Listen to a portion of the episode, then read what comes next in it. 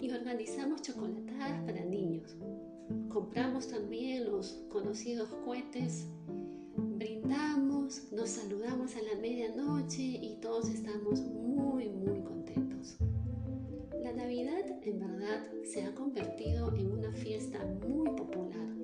De un promedio de 200 países reconocidos por la ONU, la Navidad se celebra en 173 países.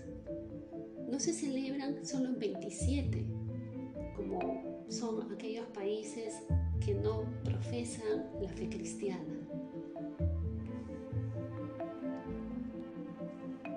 Nosotros, como creyentes, celebramos el nacimiento de Cristo. Pero para algunos la Navidad es una fiesta solo para los niños, o una celebración de la unión familiar, un día de ser solidarios y ayudar a otros, y no vinculan esta celebración con algo tan importante como es el nacimiento de nuestro Señor Jesucristo. La verdad también es que muchos celebran y mencionan la Navidad sin conocer su sentido, que está cargado de un gran significado. Si nosotros vamos a la Real Academia del Idioma Español, el significado de la festividad es el siguiente. Claramente dice que la Navidad es una fiesta anual en la que se conmemora el nacimiento de Jesucristo. Eso dice el diccionario de la lengua española. Entonces es una fiesta mundial donde todo el mundo sabe que se conmemora el nacimiento de Jesucristo. Algunos lo aceptarán, otros no lo aceptarán. Algunos dirán que no es el nacimiento de Jesucristo porque no sabemos exactamente en qué fecha nació. Pero eso no importa. Lo importante es que recordemos su nacimiento, que lo celebremos porque Él nació para morir en la cruz por nosotros y librarnos de todo pecado y darnos la vida eterna. Entonces no es una fiesta solo para los niños, ni es un día para intercambiar regalos, ni tampoco es un día especial para reunirnos en familia celebrando el amor familiar, lo cual es bueno, pero esa no es la razón de la Navidad. Es el día del nacimiento de Cristo, nuestro Salvador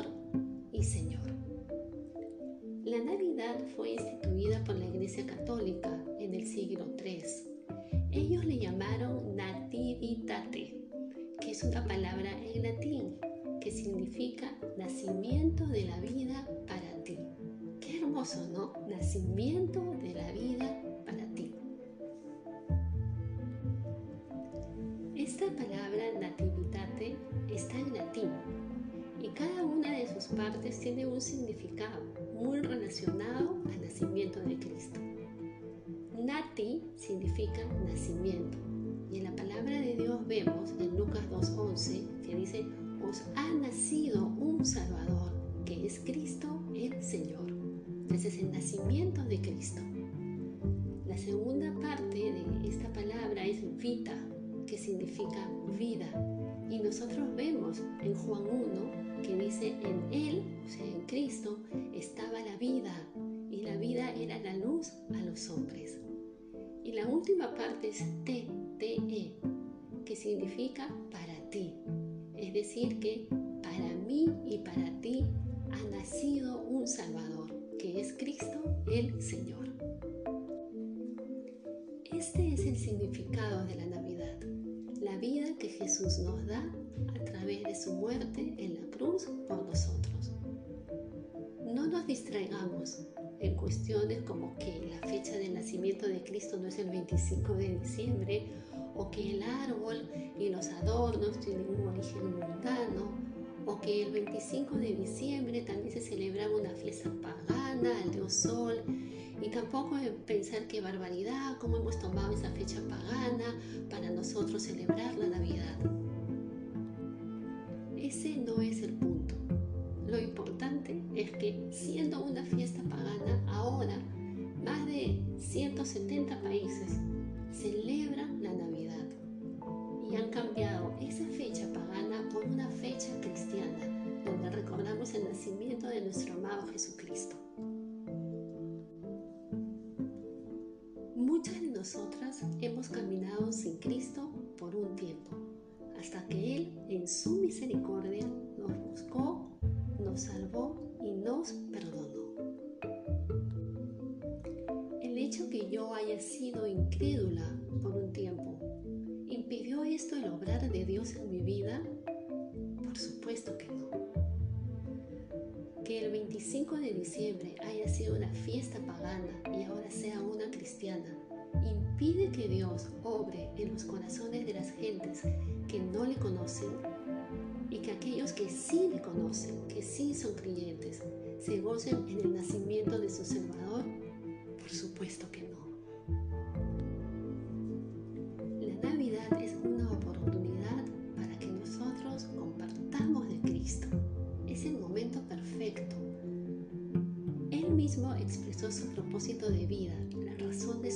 Existencia, el significado de su nacimiento en Juan 17, 2, 3. Hablándole a su padre, le dice que Él le ha dado la potestad sobre todo hombre para que le dé vida eterna. Y dice así el versículo, y esta es la vida eterna, que te conozcan a ti, el Dios verdadero, y a Jesucristo, a quien has enviado. Entonces la Navidad también se trata de eso, de compartir que Cristo nació para morir por nosotros, para darnos vida eterna, para darnos un ingreso al cielo, en una hermosa comunión con Él para toda, todo el resto de la vida. En medio de toda esta historia, no podemos dejar fuera ni olvidarnos nosotros normalmente llamamos los reyes magos, pero en realidad se trataba de hombres sabios. Toda la historia del nacimiento de Jesús lo vemos en Mateo 2, del 1 al 12. Cristo nació durante el reinado de Herodes. Su nombre, como sabemos, es Jesús, que significa Salvador o el Señor que salva.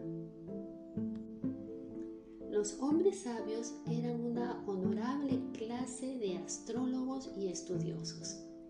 Ellos venían del oriente, de Persia, de Babilonia. Eran gentiles, o sea, paganos, pero escogidos especialmente por Dios para cumplir una misión divina, que era encontrar a Jesús, el rey de los judíos que había nacido, porque ellos querían rendirle homenaje.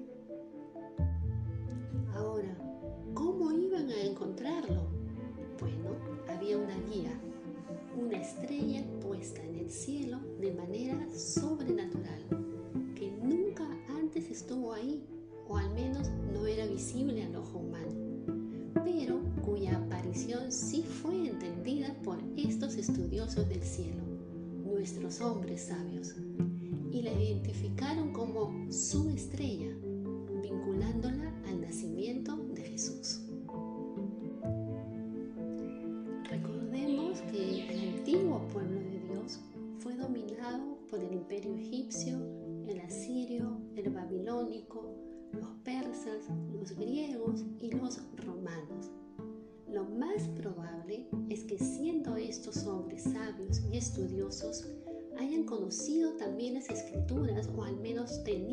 de ellas por la vida del pueblo de Dios. ¿cómo era el carácter de estos hombres sabios? Que a mí me encanta, de verdad, me gusta hacer este estudio porque aprendo mucho. dice la palabra de Dios, bueno, nos da a entender la palabra de Dios, que estos hombres sabios eran persistentes en cumplir la misión. Ellos pudieron haberse desanimado encontrar a Jesús en Jerusalén y tener que ir a Belén por falta de conocimiento de Herodes y los líderes religiosos sobre el nacimiento de Jesús. Y sumado a esto, lo cansado del largo camino, pero a pesar de eso, no se desanimaron y siguieron adelante. Y otra característica de estos eh, hombres sabios es que iban con gozo. Ellos no se detuvieron, como dije anteriormente, no se eh, desanimaron y estaban muy, muy dispuestos a seguir el camino que les indicaba la estrella en el cielo para poder conocer al Dios que había nacido. Esta experiencia de los hombres sabios es un buen ejemplo para buscar la voluntad de Dios. Ellos siguieron la luz que Dios les dio. Confirmaron sus pasos por la palabra de Dios obedecieron a Dios sin cuestionamiento y Él los guió a lo largo del camino, que fue aproximadamente dos años. Y estos hombres le dieron a Jesús lo mejor que tenían,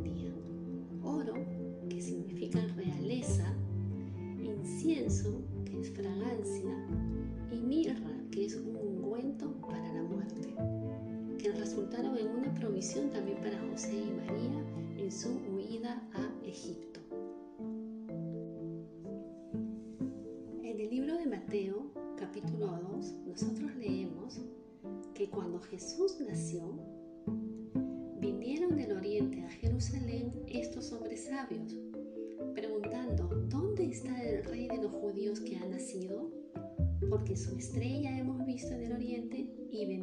A adorarle. La intención de ellos no era solo conocer, sino era adorar, adorar al niño que ha nacido porque ese niño es Dios. En el versículo 9 vemos que la estrella nos seguía guiando y se detuvo exactamente donde estaba el niño.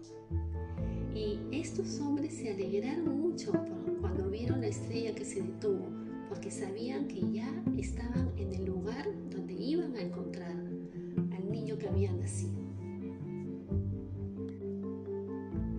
Al entrar a la casa, vieron ahí a la familia, a María, a José y al niño, y ellos se postraron y adoraron a este niño y le dieron tesoros que era el oro, el incienso y la mirra de lo que ya hemos hablado.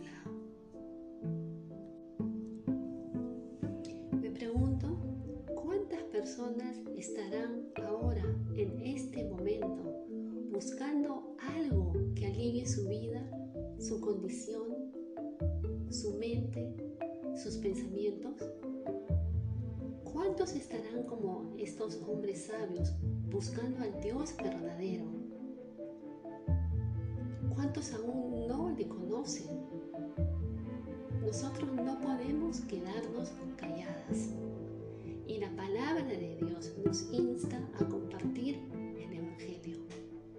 En Romanos 10, 14 y 15 leemos, ¿cómo pues invocarán a aquel en el cual no han creído? ¿Y cómo creerán en aquel de quien no han oído? ¿Y cómo oirán sin haber quien les predique. ¿Y cómo predicarán si no fueren enviados? Como está escrito, cuán hermosos son los pies de los que anuncian la paz, de los que anuncian buenas nuevas. En esta Navidad compartamos, compartamos la palabra de Dios, compartamos el Evangelio de Salvación entre aquellos que aún no conocen a nuestro Dios. Sigamos el ejemplo de los hombres sabios, que no se desanimaron en ningún momento y que todo lo que ellos estaban haciendo, yendo buscando la estrella, cuando por fin la encontraron, el gozo que ellos sintieron. Sintamos nosotros ese gozo cuando la persona a la que estamos compartiendo el Evangelio cree en Jesucristo. Les deseo a todos, a todas, una hermosa Navidad en compañía de la familia. Muchos están un poco tristones porque dicen esta va a ser una Navidad diferente. Efectivamente va vamos a estar solo en familia. Lo que normalmente no sucede en Navidad.